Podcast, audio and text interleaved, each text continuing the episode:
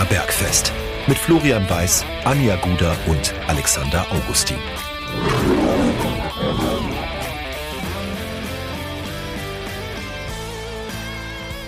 Servus und herzlich willkommen. Giesinger Bergfest, der Löwenstammtisch lädt zur Episode Nummer 122, wenn ich mich nicht verrechnet habe.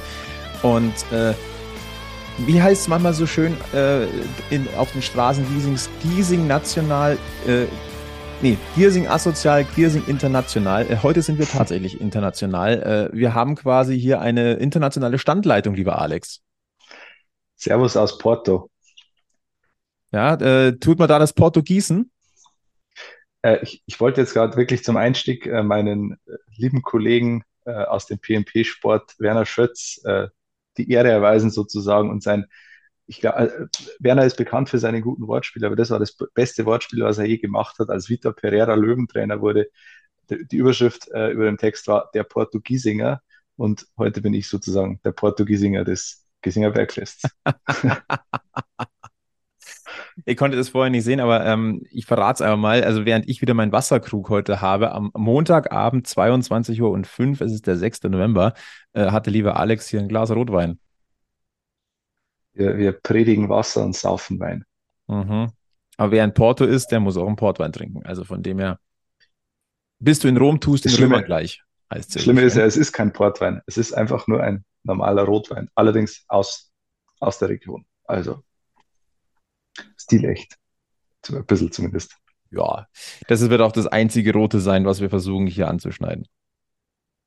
Ähm, an, an, diesem Stammtisch. Äh, die Anja, wenn alles glatt läuft, stößt die hier noch zu, diesem, zu unserem Stammtisch dazu. Die war jetzt noch unterwegs. Ähm, schauen wir mal, ob es hinhaut. Aber wir fangen jetzt einfach mal an, über den Löwenkosmos zu diskutieren, weil es gibt ja durchaus was zu diskutieren. Ähm, allerdings hätten wir uns tatsächlich auch ein bisschen mehr Elan erhofft was wir jetzt hier andiskutieren oder diskutieren wollen. Ähm, wir hatten kein gutes Gefühl mit Blick auf das vergangene Wochenende. So ehrlich muss man ja sein, kann man ja in der, in der vergangenen Folge nochmal nachhören. Andererseits ist es jetzt so, tut es fast noch mehr weh oder es tut jetzt erst recht weh, weil es hat viel besser ausgesehen, als wir es hätten oder als wir es vermutet hätten. Oder Alex? Ja, äh, es trifft es ziemlich gut. Also die Erwartung war, ich, ich, die Erwartung war gar nicht so schlecht bei mir, weil, ja, eben weil Viktoria Köln, ähm, dieses Spiel war eine Woche zuvor, wo du ähm, ja, diese Tiefschläge bekommen hast, die sich dann auf das Spiel gegen Regensburg ausgewirkt haben. Äh, aber dadurch war die Erwartung so niedrig und dadurch eigentlich ja doch gut irgendwie, weil man konnte ja nur positiv überrascht werden. Und 60 hat positiv überrascht. Ähm, ich fand das eine absolut solide Leistung. Ähm, spielst gegen den Tabellenführer dezimiert, ähm, spielst den, ja, ich weiß nicht, ob es an, an, die Wand spielen war es nicht, aber du, du hast ihn dominiert äh, über weite Strecken. Und dann passiert das, was so oft passiert in dieser Saison. Ja, äh, vielleicht fangen wir mal ganz vorne an, ähm, weil die Vorzeichen, die waren ja schon schlecht durch die Sperren und ähm, das wurde am Spieltag nicht besser. Ähm, ja. Denn der kurzfristige Ausfall von Julian Guttau, ähm, wo man jetzt nochmal abwarten muss, stand Montagabend. Ähm, Im Gespräch war ein Muskelfaserriss. Ähm, möglicherweise ist es doch nur eine muskuläre Verletzung, die aber ohne strukturelles Problem ist. Ähm, müssen wir abwarten, aber der ist kurzfristig ausgefallen. Und beim Warm-up macht ihn noch äh, Niklas Tarnert äh, kaputt sozusagen. Und dann stehst du plötzlich da und dann, äh, ja, man könnte sagen, Pech für Tarnert, äh, Glück für Glück. Und äh, kam Glück, Glück, Glück kam im Unglück, im Unglück sozusagen. Sozusagen. Und äh, deswegen hatten wir eine, eine Startaufstellung, die wir so wahrscheinlich nie wieder sehen werden oder höchstwahrscheinlich nicht. Äh, sagen wir mal so, sie hat sich für mehr äh, empfohlen. So, so, so viel kann man festhalten. Aber mit der Aufstellung hätte man natürlich am Anfang so nicht gerechnet. Also das hatte dann schon ein bisschen was von einer blauen Resterampe. Aber diese blaue Resterampe war ganz schön stabil. Ähm, Vielleicht fangen wir mit, mit äh, Michael Glück gleich mal an, weil der hat an der Seite von Jesper Verlat ein mehr als solides Startelfdebüt gegeben. Da ziehe ich meinen Hut davor. Was übrigens auch ein Kompliment für Jesper Verlat ist, ähm, weil du so einen jungen Spieler, der, der, braucht jemanden, der neben ihm eine Ruhe ausstrahlt, wie es Jesper Verlat getan hat oder seit Wochen auch tut. Ich finde, Jesper Verlat ist einer der wenigen, der, der konstant seine Leistung bringt da hinten. Ähm, und deswegen auch großes, großes Lob an Jesper Verlat, der Glück da, glaube ich, ja, die Sicherheit verliehen hat, die er dann auch aus, ausgestrahlt hat. Voll und ganz. Und ähm, das ist auf alle Fälle für ihn super, aber auch als Zeichen an das Trainerteam, hey, ihr könnt auf mich setzen. Und äh, ich bin gespannt. Ich hoffe, er bekommt zeitnah weitere Chancen. Klar, erstmal Jesper Verlat, an einem Kapitän kommst du nicht vorbei und an Leroy Quattro wahrscheinlich fürs Erste auch nicht. Aber schauen wir mal. Aber das, ähm, das sind genau diese Situationen, die bei 60 oft zu sowas geführt haben, dass ein junger Spieler, von dem man, von dem man gesagt hat, schon seit Monaten, ja, das, das könnte mal einer werden oder der könnte mal einer für die erste Mannschaft sein, aber es ist, vielleicht ist es noch zu früh für ihn. Und dann kommt eben diese, diese Situation, wo du ihn einfach brauchst, wo du gar nicht um ihn herumkommst und dann spielt sich der plötzlich fest. Da gibt es ja zig Beispiele in der jüngeren Vergangenheit von 60 in den letzten 10, 15 Jahren, ähm, wo Spieler reingeworfen worden sind, weil man sie reinwerfen musste und es sich als Gold richtig erwiesen hat. Mhm. Ja, voll und ganz. Ähm, Michael Glück, das könnte so ein Fall werden. Ich würde es ihm zutrauen. Klar, es war jetzt erst ein Spiel von, von Beginn an. Ähm, aber den sollten wir auf alle Fälle im Blick behalten. Letztendlich hatten wir dann die Innenverteidigung mit Jesper Verlat und äh, Michael Glück auf den Außenverteidigerpositionen fast wie zu erwarten. Äh, Kahn Kurt und Fabian Greilinger. Auf der Doppelsechs dann doch Tim Rieder und Manni Starke, weil Tim Rieder wäre ja ein, an, eingeplant gewesen als Innenverteidiger-Ersatz. Äh, aber nachdem Niklas Tarnert äh, ausgefallen ist, ist er wieder nach vorne gerückt. Ja, und dann hatten wir auf der 10 Errol Zelnulahu, der hat sich jetzt festgespielt als Zehner. Mhm. Ähm, vorne Finn Lakenmacher und auf den Außenpositionen dann Albion Frenetzi, der ja dann doch spielen durfte, aber jetzt endgültig gesperrt ist. Ähm, und äh, auf der Übrigens Seite, bei Magenta Sport, soweit ich das gesehen habe, war die sechste gelbe Karte ja, eingeblendet. Da wurde, das, da, da wurde die Datenbank nicht aktualisiert, ja. Hm. Äh, und Schach. auf der linken Ausba Außenbahn Kilian Ludewig. Ähm, diese Mannschaft hat sich fast so ein bisschen von sich aus aufgestellt aber sie hat auch funktioniert. Ich fand auch, dass es mitunter mhm. Albion Frenetsis stärkstes Löwenspiel in dieser Saison war. Ja. Ähm, ob es dann für, also nächste Woche in Saarbrücken ist er nicht dabei, aber man hat schon gemerkt, seine, sein Drang und seine Motivation gegen den Ex-Verein Jan Regensburg, also das war vernünftig. Wie übrigens der gesamte Auftritt der Löwenmannschaft vernünftig war. Und dieses 0 zu 1, was du da in der Nachspielzeit kriegst, ist ein krummes Ding, weil sich Kahn Kurt einmal verschätzt oder 10 Zentimeter zu klein ist, je nachdem, wie man es wie jetzt auslegen ja. möchte. Du hattest vorher auch Chancen. Du hattest allerdings auch einen glänzenden, aufgelegten Keeper Gebhardt im Jahn-Tor. Das muss man ehrlicherweise auch äh, zum Gesamtpaket hinzubringen. Und der Gegner ist immer nur so gut, wie du ihn spielen lässt. Und 60 hat ja, den Jan nicht so, erstens nicht so richtig spielen lassen. Ja, ich hatte auch den Eindruck, dass der Jan selber nicht so richtig in die Gänge gekommen ist in diesem Spiel. Die waren, glaube ich, dann auch so ein bisschen selber ein bisschen entnervt, dass es eben nicht so funktioniert. Und ich sage mal so, über 90 Minuten wäre 60 dem Heimsieg näher gewesen als der Jan dem Auswärtssieg. Absolut, und äh, das hat die Schlussphase dann ja auch gezeigt. 60 hat ja voll auf Sieg gespielt, ähm, äh, zumindest in, in manchen Szenen. Da war ja Jesper Verlat eher ein Mittelstürmer als ein Innenverteidiger beim Stand von 0 zu 0. Äh, das musst du dir auch erstmal trauen. Das kannst du dir vielleicht trauen in gewissen äh, Situationen oder in gewissen Phasen einer Saison, wenn du gefestigt bist, wenn du eine Serie hast, wenn es einfach läuft, dann kannst du das machen. Äh, in dem Fall ist es gnadenlos nach hinten losgegangen. Man kann es jetzt nicht nur auf das schieben, weil die Szene ähm, vor dem 0 zu 1 kannst du, die kannst du verteidigen. Das hat ja auch Herr Kobatschi im Nachhinein ähm, angemahnt, dass da einfach zu naiv verteidigt wurde. Ähm, und das hat dann auch nichts damit zu tun, ob du auf Sieg gespielt hast vorher, sondern das war einfach in dieser Situation schlecht verteidigt, naiv verteidigt und leider halt zum wiederholten Mal in der Nachspielzeit oder ganz, ganz spät naiv verteidigt. Und da muss man wirklich ähm, mittlerweile sagen, Flo, du hast es ja angesprochen, es war ein gutes Spiel, du kannst das Spiel gewinnen, aber du gewinnst es halt wieder nicht, sondern du verlierst es und das zum wiederholten Mal in einer Saison. Und dann kann man irgendwann nicht mehr von Pech sprechen, sondern dann ist es einfach Unvermögen. Und umgekehrt wäre auch ein Shooter aus. Ähm, Jan Regensburg ich habe äh, einen Kollegen in der Arbeit, der, der Jan Regensburg-Fan ist, mit dem habe ich mich vorher natürlich auch intensiv unterhalten und der hat gesagt, ja, beim Jan ist es alles noch nicht so, es läuft noch nicht so rund irgendwie und es ist immer so, so gewürgte Siege und ähm, nichts Überzeugendes dabei. Ja, aber genau mhm. das ist ja der Unterschied. Wenn du, wenn du von äh, die letzten sieben Spiele gewinnst und fünf davon mit Ach und Krach, dann ist das auch eine Qualität. Genauso wie es eine Nicht-Qualität ist, Spiele immer knapp und spät zu verlieren. Das, da da gibt es nichts zu beschönigen. Und das ist tatsächlich was, was mir auf der emotionalen Schiene gerade richtig Probleme bereitet. Weil du siehst, dass in der Mannschaft was steckt. Ich bin immer noch der Meinung, du siehst da eine geschlossene Mannschaft auf dem Platz. Es ja. stimmt im Team, aber das Team belohnt sich nicht. Aber ich bin komplett bei dir, dass wenn sich zu oft ein gewisses Schema wiederholt, dann ist das kein Zufall mehr. Dann ist irgendwo ein Problem. Oder, also muss offensichtlich ein Problem sein. Ja. Und ähm, deswegen, Gott sei Dank haben wir keinen Phrasenschwein, aber Fußball ist ein Ergebnissport und die letzten zwei Spiele. Und findet zu einem großen Teil auch im Kopf statt.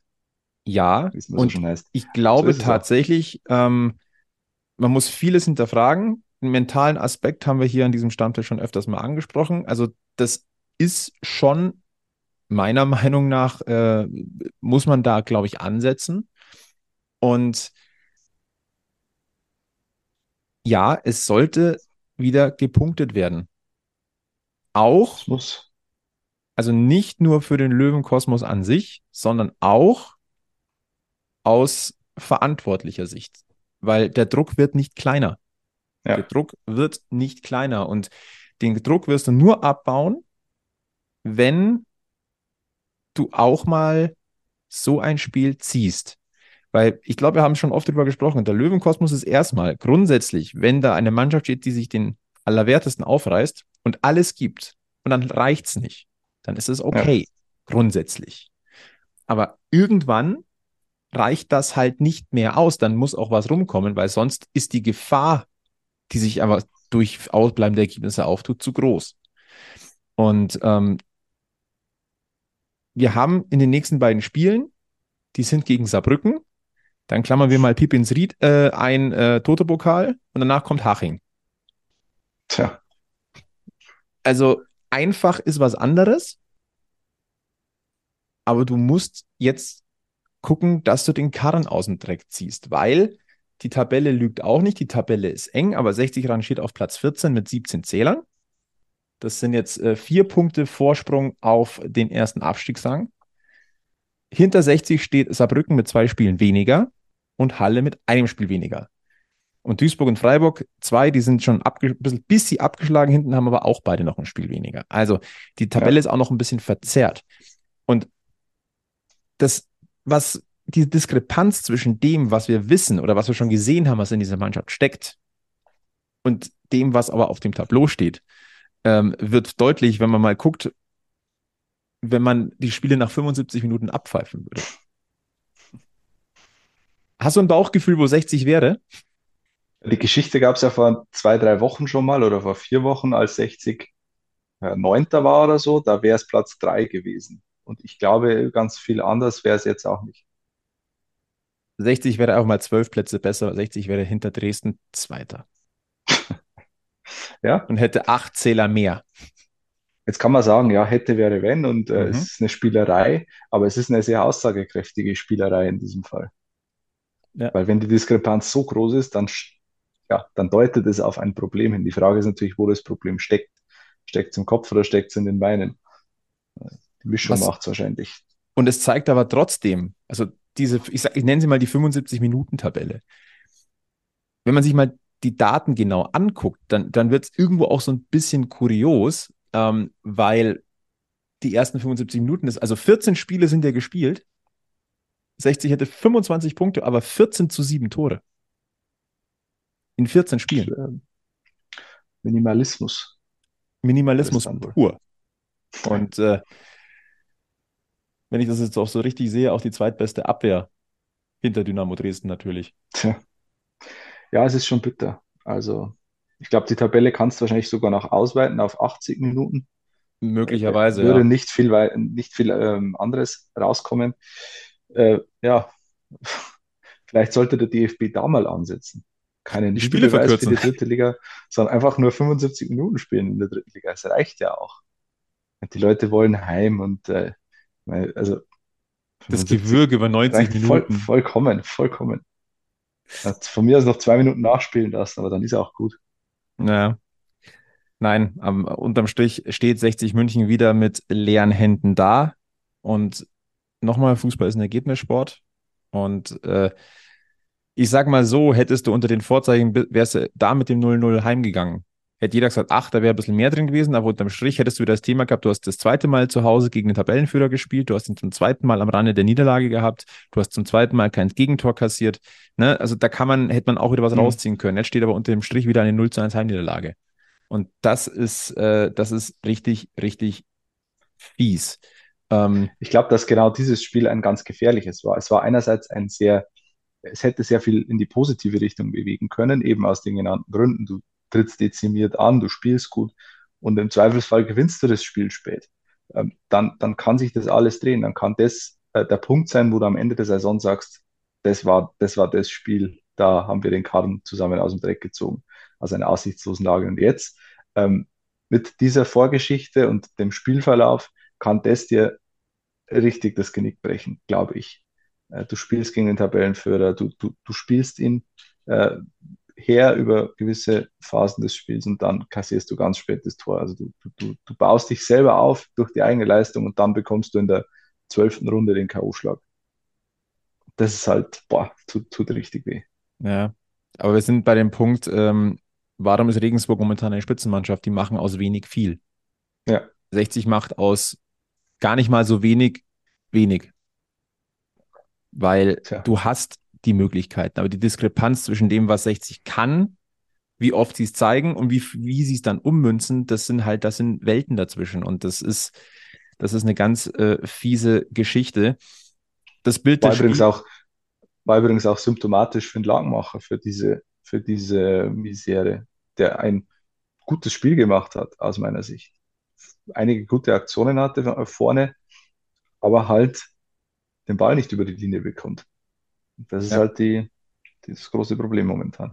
Er hat ja nochmal eine richtig starke Aktion gehabt mit dem Solo. Mhm. Da ist ihm halt dann hinten raus, in Anführungszeichen, die Luft ein bisschen ausgegangen. Der ja. Schuss war dann nicht platziert genug, aber das war, ja.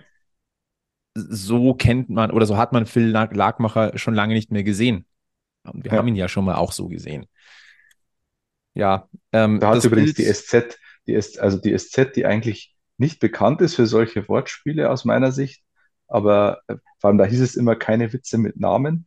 Aber der Kollege, ich glaube, es war Corbinian Eisenberger, der berichtet hat aus dem Stadion, der hat geschrieben, Lakenmacher ist kein Hakenmacher, dafür gab es dann einen Lattenkracher. Alright. Ja. Qualitätsmedium SZ. ich freue mich ja über jedes Wortspiel. Ja, wir, haben, wir hier am Stammtisch freuen uns auch über jedes Wortspiel. Also wir sind wahrscheinlich da auch in Anführungszeichen der Bodensatz des Wortspiels oftmals. Das glaube ich auch. Aber ähm, ein bisschen Spaß muss sein. Ja.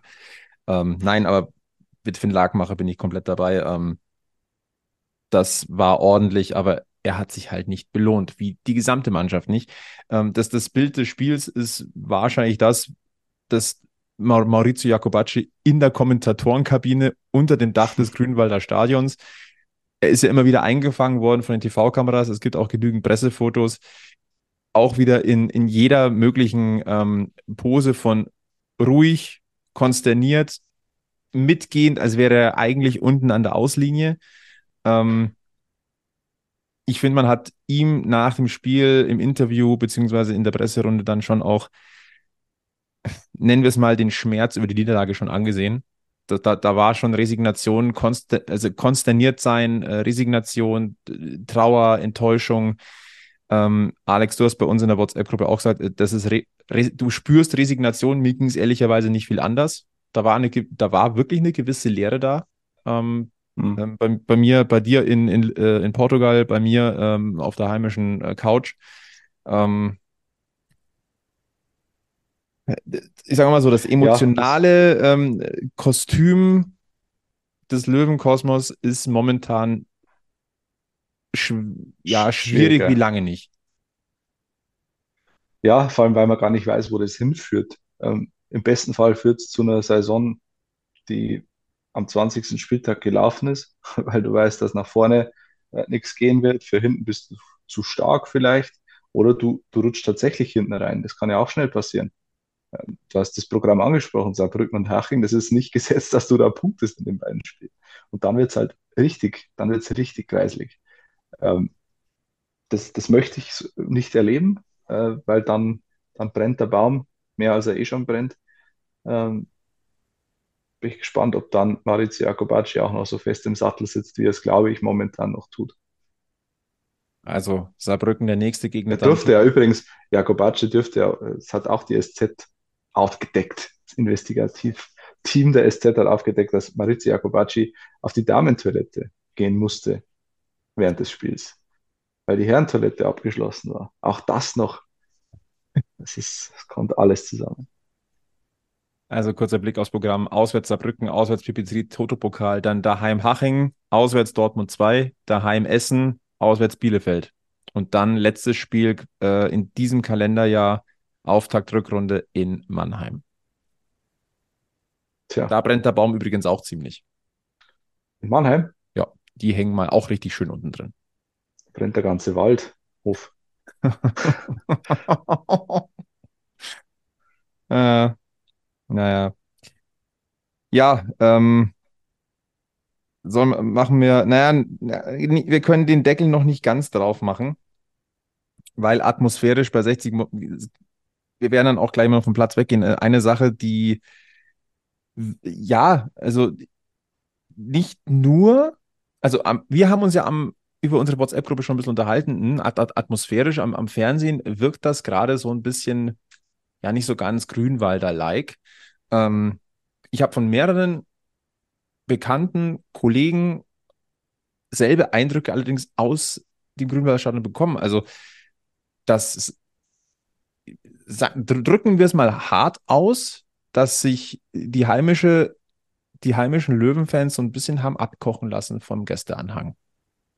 Das ist das, also den Eindruck hatte, hatte man von den Stadionmikrofonen, aber das kann ja manchmal verfälschen, das muss man mal ganz deutlich so sagen. Aber das, was ich quasi von Leuten gehört habe, die auch im Stadion waren, war das zumindest nicht falsch. Und das ist natürlich etwas, das, ähm, das ist so gar nicht Löwen-like. Und auch das gibt mir so ein bisschen zu denken oder macht mir ein bisschen Sorgen. Weil das ist Zumal ja eigentlich das, was, was, was, was den Löwen so ein bisschen ausmacht.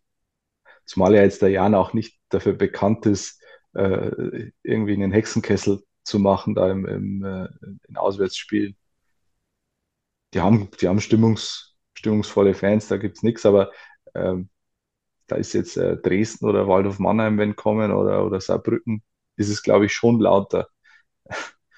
Deswegen, das schockiert umso mehr, ja. Ich, ich habe es nicht so, ich habe das Spiel ohne Ton geschaut, ehrlich gesagt. Ähm, deswegen kann ich da nichts dazu beitragen. Ich war auch in den letzten Wochen nicht im Stadion, aus, aus anderen Gründen. Aber ähm, ja, das, das sollte man auch ähm, aufarbeiten, woran das liegt. Möglicherweise natürlich auch daran, dass, dass es diese, diese eine Ultragruppierung nicht mehr gibt im Stadion, also diese, diese eine übergeordnete Vereinigung sozusagen, das, das spielt bestimmt eine Rolle. Äh, die, die Leistungen der letzten Wochen oder die Ergebnisse der letzten Wochen. Auch die Uneinigkeit grundsätzlich im Löwenkosmos. Also ja wie gesagt, können und wollen wir jetzt nicht in irgendeine Analyse gehen, aber es sind nur jetzt Beobachtungen. Äh, mhm. Akustische oder visuelle, je nachdem, wie wir es sehen wollen. Ähm, ja. Auch das ist irgendwie nicht so ganz, wie man es kennt. So ehrlich muss man sein. Ähm, gehen wir mal so ein bisschen weg vom Spiel am Samstag und blicken zumindest ein bisschen voraus sportlich, denn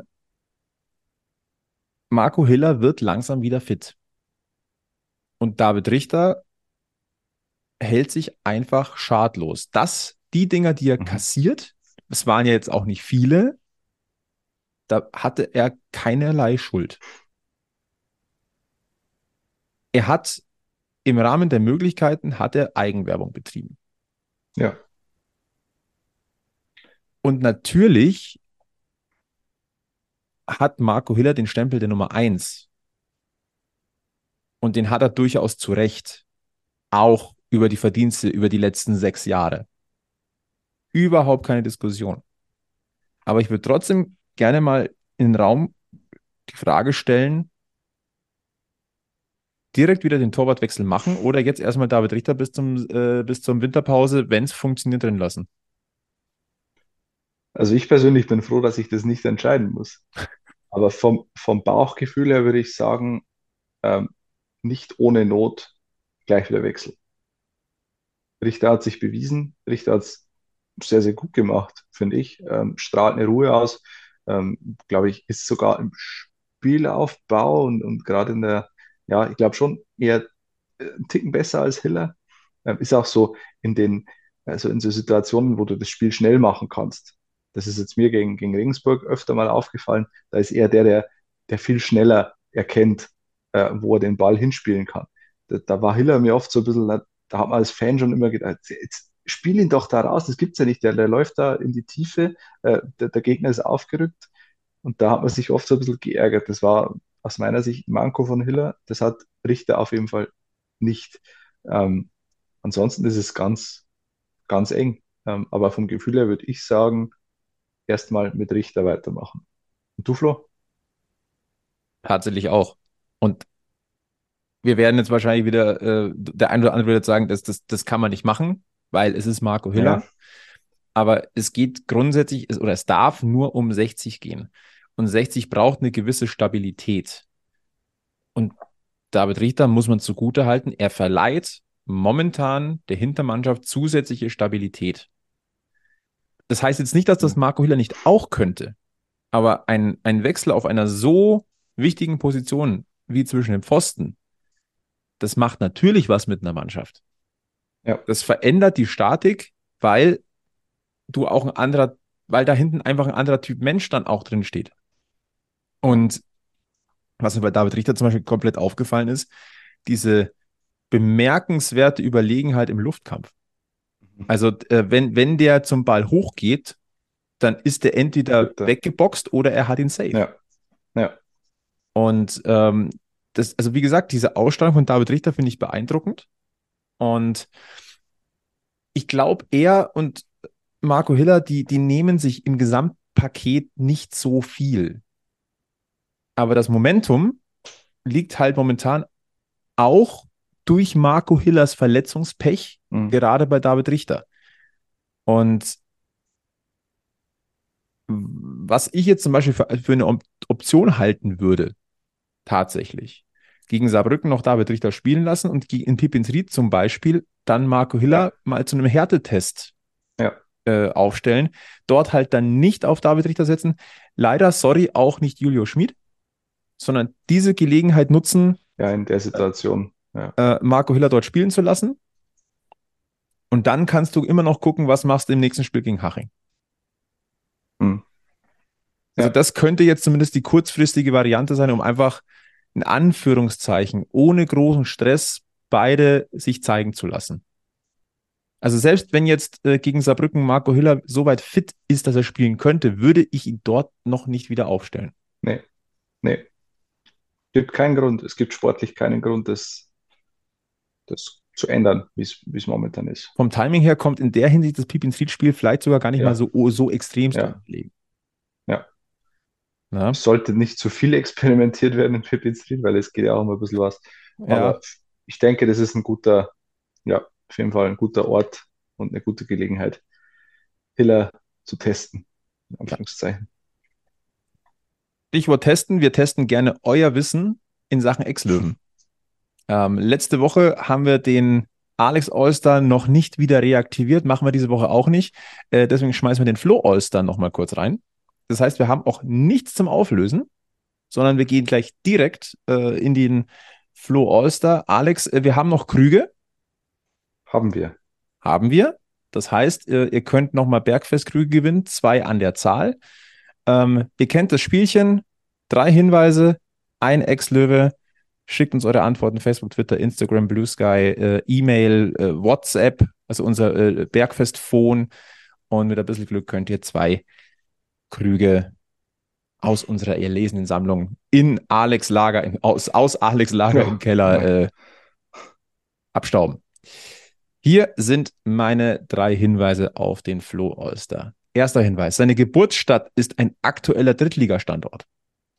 Zweiter Hinweis, er übernahm bei 60 die Rückennummer von einem Weltstar. Und drittens, nach seinem Abschied von 60 stieg er insgesamt viermal in die Bundesliga auf. Mhm. Hm. Ich glaube, ich komme drauf. Äh, lass mich äh, zehn Minuten überlegen, dann, dann habe ich es. Und dann schickst du mir hier während der Aufnahme schnell eine WhatsApp rüber, weil laut sagen wäre etwas ungünstig. Das, das ist tatsächlich blöd, ja. Das stimmt. Nein, wenn ihr ja. eine Ahnung habt, wer der Flo Olse sein könnte, wie gesagt, schreibt uns. Ähm, und mit ein bisschen Glück habt, könnt ihr, äh, seid ihr bald Besitzer von zwei Bergfestkrügen. Teilnahmeschluss ist der kommende Montag. Das ist der 13.11. um 18.60 Uhr. Schrägstrich 19 Uhr. Im Jahr 2023, sicherheitshalber. Ich habe keine Ahnung, wann ihr diese Folge hört. ja, der Rechtsweg ist ausgeschlossen. Äh, total. Was immer so. das auch ist, der, Links, der Linksweg auch. Oh, wollen, wollen wir so weit runtergehen jetzt mit, mhm. mit den Wortspielen? Ja. Eieiei. Ei, ei. Gehen wir noch ein bisschen weiter weg vom ähm, Wochenende, ähm, aber ein grundlegendes Thema der dritten Liga, das natürlich jetzt auch vor allem im Löwenkosmos nochmal aufgekommen ist, äh, nach, vor allem nach dem Viktoria Köln-Spiel, ist das Thema äh, Fehlentscheidungen von Schiedsrichtern und ähm, den Video Assistant Referee. Den gibt es bekanntermaßen in der dritten Liga nicht. Und ähm, wir haben das in, hier an diesem Stammtisch noch nie wirklich tiefgehend diskutiert, aber natürlich kann man sagen, gäbe es den VAR in der dritten Liga, wäre das Spiel in Köln wahrscheinlich so ein bisschen anders gelaufen. Mhm. Und wie jetzt herausgekommen ist, ähm, gibt es durchaus Überlegungen beim DFB, das nochmal auf die Agenda zu holen, nochmal zu erörtern und auch nochmal zur Diskussion zu stellen. Ähm, weil es wohl aus der dritten Liga von dem einen oder anderen Management der Vereine diese Anregung gibt. Aber bevor der eingeführt wird, muss natürlich vieles abgewogen werden. Unter anderem natürlich auch das Thema des äh, finanziellen Aufwands, weil die, ähm, ich sag mal, die, die Herstellung der technischen Möglichkeiten, die du benötigst, also Anzahl Kameras, Verkabelung und so weiter, ähm, um überhaupt einen Video Assistant Referee, äh, äh Referee ähm, einzusetzen. Die müssen die Vereine selber tragen an ihrem jeweiligen Spielort. Und ähm, ein anderes Thema, was man, glaube ich, nicht unterschätzen darf, ist die Akzeptanz. Weil die dritte Liga ist quasi das Aushängeschild des DFB. Erste, zweite Liga sind ja unter, sind ja DFL. Dritte Liga ist die Profiliga des DFB. Und die rühmt sich ja mit den Traditionsvereinen, die drin sind, den Oldschool-Fußball, traditionsreiche Spielstätten, ähm, und da spielt halt auch der ursprüngliche Fußball ohne VAR rein. Das gehört also schon so ein bisschen auch zum Image dieser Liga. Und deswegen würde ich jetzt ganz einfach mal ganz direkt fragen: Wärst du für die Einführung des VAR in der dritten Liga? Ganz klar das Nein. Äh, und, und zwar aus dem ersten Grund, den du genannt hast, dass die Vereine das selbst tragen müssten, äh, ihre Stadien umzurüsten. Das führt ja dazu, dass du die Liga ähm, ja noch viel weniger zugänglich machst für, für Vereine, die von unten raufkommen. Äh, wer, wer soll denn da noch aufsteigen? Das tut sich keiner an. Äh, wenn du nur mal in die Regionalliga Bayern schaust, klar, die Würzburger Kickers tun das, die, die würden das bestimmt irgendwie aufrüsten in ihrem Stadion. Aber wer, wer käme denn dann da noch? Äh, das, da fällt mir jetzt kein, kein Verein ein, der das, glaube ich, so, so einfach aus der, aus der Ärmeltasche schütteln könnte, was da, was man da investieren müsste. Also du machst die dritte Liga auch zu so einem exklusiven Gebilde, wie es die Bundesliga und die zweite Bundesliga schon sind, wo, wo der Sprung einfach extrem groß ist, der finanzielle Sprung. Und es ist ein finanzieller Aspekt. Ich weiß nicht, was die Ausstattung kostet, aber sicherlich ein paar 10.000 Euro, wenn es reicht. Keine Ahnung. Und natürlich die Kosten dann auch für die zusätzlichen Referees, ne? Das ist, kommt ja auch noch auch, on top, ja. weil die Technik muss bedient werden. Ja. Und also da bin ich sehr, sehr skeptisch. Das, da tut sich da wird sich der DFB keinen Gefallen tun. Ich bin tendenziell auch dagegen, obwohl ich glaube, dass wenn der VAR richtig durchgeführt wird, dann ja. ist das gut, aber er wird halt zu oft nicht richtig durchgeführt und die Gefahr, ja. dass wenn du sagst, wir ziehen das jetzt in der dritten Liga durch, aber das ist dann, aber anhand der Gegebenheiten ist es halt so ein Dritt VAR Light, dann ist es nichts ja. Halbes und nichts Ganzes, sondern habe ich es lieber gar nicht. Solange der die, die Vollversion des VR nicht ausgereift ist, macht es keinen Sinn, eine Light-Version in der dritten Liga einzuführen. Das Spannende an der Geschichte ist ja eigentlich, dass man lustigerweise auf der internationalen Bühne oftmals den VAR so vorgeführt bekommt, wie es eigentlich okay wäre. Zumindest bei, bei Großereignissen. Ähm, ja. Es gibt ja auch äh, Fälle aus der Premier League, aus der jüngeren Vergangenheit, wo er auch, naja, sagen wir mal, nicht optimal funktioniert hat, um ja. es vorsichtig auszudrücken. Ähm, also er ist schon auch, auch in den anderen Ligen ähm, nicht unbedingt, ja, sagen wir mal, er schließt Fehler zumindest nicht aus, nicht, mhm. nicht komplett aus. Aber wenn man jetzt vielleicht auf, auf Europameisterschaften und Weltmeisterschaften oder, oder äh, diese Turniere geht, das, da ist der eigentlich. Das hat funktioniert, ja. Großteil so, wo ich sage, okay, damit könnte ich mich ja. anfreunden. Transparent, äh, schnell in der Entscheidungsfindung. Das, so kann man anwenden, ja. Ich bin da sowieso dafür. Das, das habe ich mir schon öfter überlegt, ähm, dass du wenn du äh, den Schiedsrichter nach draußen bittest an den Bildschirm, dass du ihm oder auch, dass der Videoassistent ähm, nur eine gewisse Anzahl an Wiederholungen anschauen darf. Sprich, er darf sich die Szene fünfmal anschauen in der Wiederholung und dann muss er entscheiden. Und nicht nochmal und nochmal und nochmal und nochmal. Ah, und jetzt noch mal eine andere Perspektive. Ah, und vielleicht die nochmal und ah, gegen mhm. die nochmal. Das dauert ewig. Und du glaube, ich, ich glaube nicht, dass du, wenn du die Szene zum 25. Mal anschaust, zu einer anderen Entscheidung kommst als nach der fünften Ansicht ich finde, da sollte man so ein bisschen auch so einen, so einen Zeitfaktor reinbringen. Also sagt, es gibt den Fahrer, ja, aber der muss sich innerhalb von, der muss innerhalb von einer Minute spätestens zur Entscheidung gekommen sein. Ich glaube halt einfach, um da so ein bisschen die Dynamik reinzubringen, weil ja. es ist oft einfach so dieses das fünf ist, Minuten ist, lang ja, äh, und wieder zurückspulen und nochmal und nochmal mhm. und nochmal und nochmal. Ich weiß es nicht. Ja, das macht dann auch so ein bisschen die Emotionen einfach auch kaputt. Ja. ja ähm, aber ich glaube nicht, dass es organisatorisch, finanziell in der dritten Liga so möglich ist, dass es zufriedenstellend ist. Und wenn es nicht zufriedenstellend ist, das VAR-Angebot, was du da aufbauen kannst, wenn es nicht annähernd zufriedenstellend ist, dann lass es. Ja. Weil ist ja dann ein Schmarrn. Ist zumindest ja. meine Meinung. Also ja. dementsprechend, unsere Meinung ist da ganz klar. Ein anderes Thema, das uns in Anführungszeichen letzte Woche so ein bisschen überholt hat, weil wir mit der Aufnahme ja schon durch waren, mhm. ist dieses Schreiben der 18 Löwen-Sponsoren, das an die Presse gegangen ist. Vielleicht auch nochmal wichtig, nochmal zu betonen, also das, da ist nichts geleakt worden oder so, sondern das war von diesen 18 Sponsoren auch in CC an die Münchner Sportredaktion geschickt. Und da wird gefordert, das gemeinsame Handeln, das gemeinsame an einem Strang ziehen in den verantwortlichen Gremien von 60 München zum Wohle von 60 München und die ganz klare Forderung, äh, dass man mit Marc Nikolai Pfeiffer als Finanzgeschäftsführer weiterarbeiten soll. Ich glaube, es sind zwei Aspekte oder zwei Seiten der Medaille, über die man reden muss. Die eine Medaille ist ganz klar, und da, da gab es auch für meinen Geschmack auch zu, zu Recht und verständlicherweise den Aufschrei, oder will, die Sponsoren wollen sich in die Unternehmenspolitik einmischen. Und das kann ich nachvollziehen.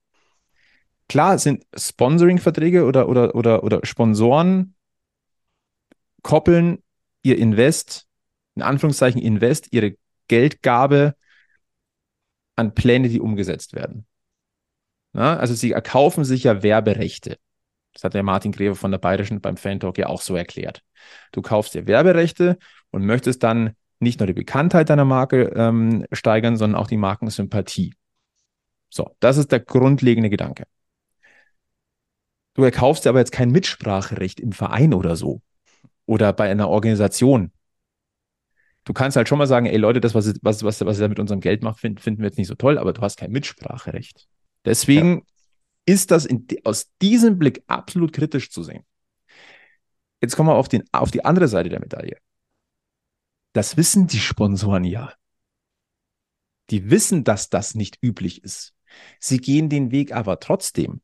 Und ja. darüber muss man nachdenken. Die wissen um diesen Umstand, entscheiden sich aber trotzdem für diesen unbequemen Weg mit dem Wissen, wir werden da Gegenwind kriegen, aber das heißt für mich im Umkehrschluss auch, wie viel Frust, wie viel Unmut muss ich denn aufgestaut haben, damit sich 18 Sponsoren zusammentun und diesen Schritt gehen.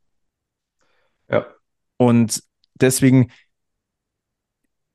beide Seiten der Medaille sind korrekt in meinen Augen. Die gehen zwar gefühlt so ein bisschen gegeneinander, aber sie sind korrekt. Aber man muss beide Seiten der Medaille, finde ich, betrachten. Ja. Und ja, sehr gut zusammengefasst. Die Sache ist halt die, dass die gesamte Außendarstellung von 60 München zumindest bei diesen 18 Sponsoren und jetzt sagen, ich würde es mal Bauchgefühl sagen, es werden nicht nur die 18 sein, aber diese 18 gehen halt jetzt nach vorne. Die sagen, hey, wir haben Angst, dass unser, unser eigener Ruf, unsere eigene Reputation Schaden nimmt. Und mhm. ähm, da muss viel passieren, dass sich Sponsoren so wehren. Über den Inhalt, über die Forderung kann man jetzt wieder drüber diskutieren. Ist das so klug? Aber dass sie sich überhaupt dazu genötigt sehen, sowas zu tun, sich zu wehren, in Anführungszeichen, das sollte eines der letzten Alarmsignale eigentlich sein, die aufgehen müssen. Dass ja. egal wer, also es geht um die, da geht es auch nicht um den einzelnen Gesellschafter oder den Hauptgesellschafter. Da geht es jetzt ums Gesamtbild, was da, was da gezeichnet wird. Und da hat jeder seinen Anteil dran. Der eine vielleicht mehr, der andere vielleicht weniger. Der eine mag sagen, die haben mehr Schuld, der andere sagt, die haben mehr Schuld. Das ist egal. Das Gesamtbild, was 60 München momentan abgeht, ist, nennen wir es mal, suboptimal. Und es ist so suboptimal über eine gewisse Dauer jetzt auch, dass sich jetzt sogar Sponsoren auf die Hinterbeine stellen. Mhm. Und das ist etwas, ähm, da, so, da sollte man ein bisschen drüber nachdenken, zumindest. Das Einzige, was aus meiner Sicht dieses Schreiben so ein bisschen konterkariert, ist die Forderung, diese namentliche Forderung nach der Vertragsverlängerung mit Nikolai Pfeiffer. Weil äh, deshalb, ich finde es schwierig, so eine Forderung an eine Person aufzuhängen. Das heißt immer, niemand ist größer als der Verein und auch da gilt es ja, ähm, zu, jetzt wirklich zu fordern, es muss mit Marc Nikolai Pfeiffer weitergehen. Das mag ja legitim sein aus Sponsorensicht. Ich glaube, dass der auch mit Sponsoren wirklich gut kann und da tatsächlich gute Arbeit leistet, auch wenn das nicht von jedem so gesehen wird. Ähm, aber äh, wirklich an ihm jetzt Dinge festzumachen, ah, schwierig. Das, ähm, weil das, das heißt ja im Umkehrschluss, äh, wenn es, wie es teilweise jetzt schon kolportiert wurde, äh, mit Marco Nik Nikolai Pfeiffer zum Jahresende zu Ende geht, äh, mit, mit, äh, als Geschäftsführer bei 60, dann heißt es im Umkehrschluss ja auch, dass die Sponsoren ihre Konsequenzen daraus ziehen mhm. müssen. Wenn, ähm, wenn sie es dann so knallhart durchziehen. Wenn, wenn sie es ähm, durchziehen. Wenn sie es nicht durchziehen wiederum, dann, dann war es eine leere Drohung, ja. Schreiben.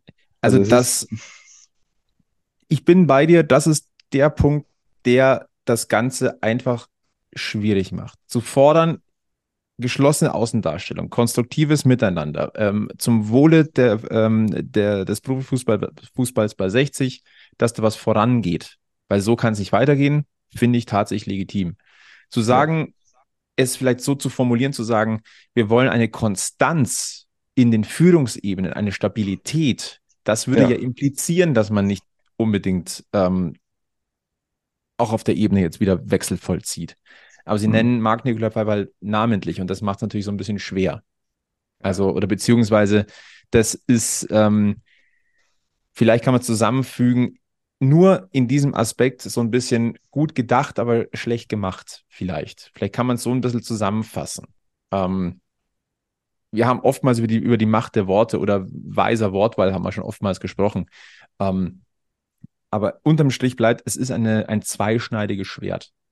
Aber ich finde, du kannst die Seite A nicht ohne die Seite B betrachten. Ja. ja. Und ähm, ich bin gespannt, wie es da weitergeht. Wie gesagt, äh, stand jetzt Montagabend 22.48 ist es jetzt mittlerweile.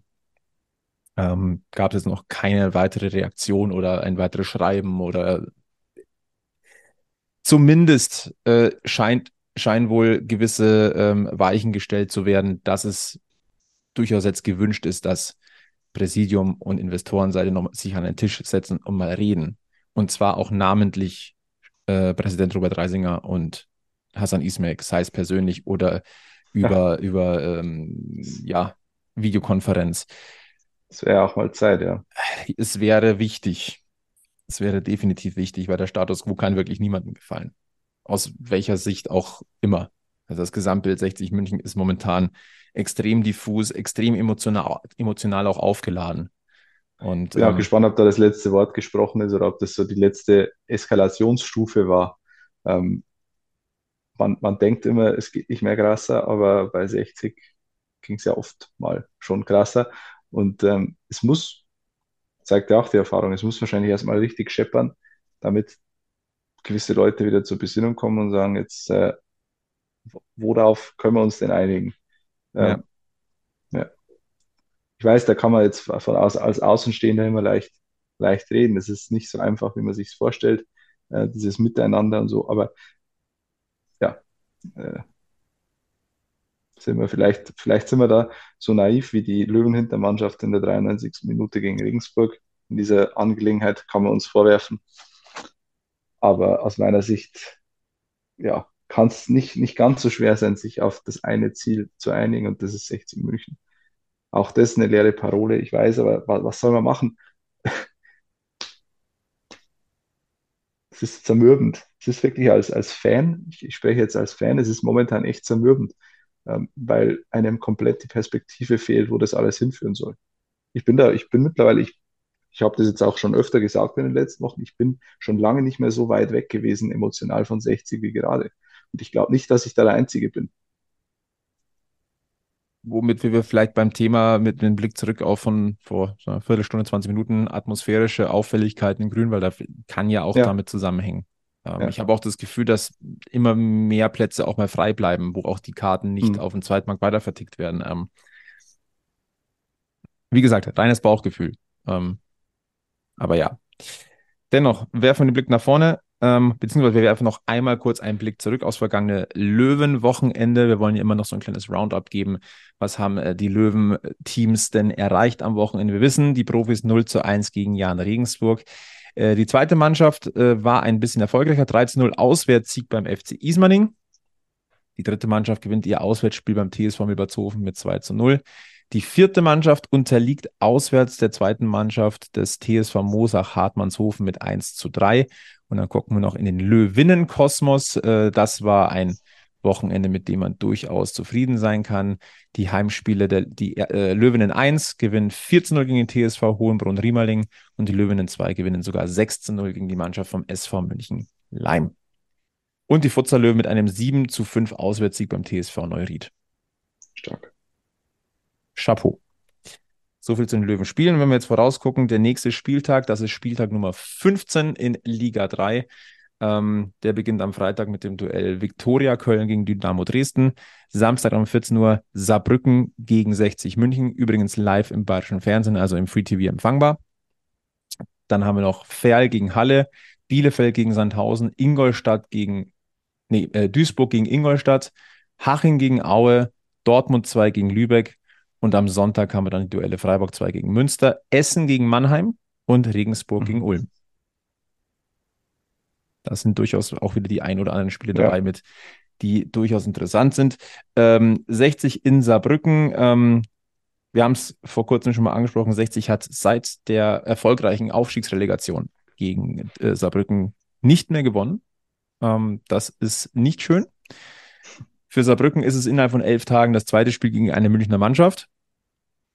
Die erste Münchner Mannschaft haben sie aus dem Pokal gekegelt mit einem Tor in der Nachspielzeit. Ich möchte jetzt hier keine Parallelen ziehen, aber hm? Und ähm, kleiner, in Anführungszeichen, Fun Fact, also bei äh, Saarbrücken spielen ja neben Richie Neudecker auch äh, der Kollege Rabic hat ja auch eine, äh, eine Vergangenheit, also zwei Ex-Löwen. Für Richie Neudecker könnte sich ausgehen, hatte noch eine Adduktorenverletzung, ähm, äh, es könnte zum Löwenspiel reichen. Stand heute Abend, Montagabend, ähm, könnte sich ausgehen. Ähm, und äh, der Siegtorschütze des FC Saarbrücken gegen äh, Bayern, das war ja Marcel Gauss. Ich habe mal, äh, hab mal kurz rausgeguckt, äh, seine Bilanz gegen 60 München. Einfach mal auf für einen Blick zu, zu riskieren. Ähm, jetzt habe ich das Fenster zugemacht, wo ich muss. Sehr gut. Das ist live. Aber, das, hat, äh, aber er hat äh, eine längere Vergangenheit, glaube ich. bei, äh, in Sachen Begegnungen mit 60. Also hat er. Zeit. Hat er. Äh, insgesamt hat er 15 Mal mit äh, Mannschaften gegen 60 München gespielt. Okay. Äh, er hat dabei neun Tore geschossen, eins vorbereitet. Und egal mit welchem Team er gegen 60 Mal gespielt hat, ob es Düsseldorf war, der FSV Frankfurt, Kaiserslautern, äh, Ingolstadt, auch Saarbrücken, hat er gegen 60 schon genetzt. Also, äh, liebe Löwen, liebe Defensivlöwen, nehmt Marcel Gauss aus dem Spiel. Wäre jetzt so. Da kann man ja mal in der Seidenstraße nachfragen, wie es nicht geht. Ja, aber auch nur deswegen. ja. Äh, damit wären wir tatsächlich durch. Ich habe keine Shortcuts mehr. Ich auch nicht. Aber es war auch viel drin. Äh, bei Anja ist sich jetzt leider der, die, der Abstecher zu unserem Stammtisch nicht mehr ausgegangen, aber ich bin äh, guter Dinge, dass wir das jetzt wirklich mal wieder hinbekommen. Nächste Woche wagen wir den nächsten Anlauf hier am Stammtisch. Äh, dann machen wir auch schon den Deckel drauf auf Ausgabe Nummer 122. Äh, sagt Danke nach Portugal. Ähm, die, die Leitung hat stabil gehalten. Sehr, sehr fein. Ja. Äh, cool, Alex, dass du dich da, dass du auch dort nochmal in den Löwenkosmos eintauchst. Äh, noch erholsame Tage äh, dort vor okay. Ort. Äh, so, bis die Folge ausgestrahlt ist, ähm, bin ich schon wieder zu Hause. Ah ja. Ja. dann überholst du uns quasi auch nicht schlecht. dann verweise ich auf Facebook, Twitter, Instagram, Blue Sky. Ähm, lasst da gerne ein Like, dann verpasst ihr nichts, was wir hier so treiben. Ähm, abonniert diesen Podcast, empfehlt uns weiter. Äh, Sternchenbewertungen freuen uns. Je mehr, desto geiler. Solltet ihr uns äh, so cool finden, dass ihr sagt, hey, die möchte ich supporten, äh, giesinger-bergfest.de slash support. Äh, und ansonsten Kritik, Anregungen, Lob, äh, Hinweise, äh, Ideen gerne auch einfach an uns schicken. Wir freuen uns drüber. Dann Deckel drauf auf die 122. Ähm, wir verbleiben mit den besten Grüßen von Münchens Löwenstammtisch. Bleibt gesund, bleibt freundlich, bleibt auch wenn schwerfällt optimistisch äh, und bleibt vor allem eins. Löwenslang weiß-blau. Bis zum nächsten Mal beim Giesinger Bergfest.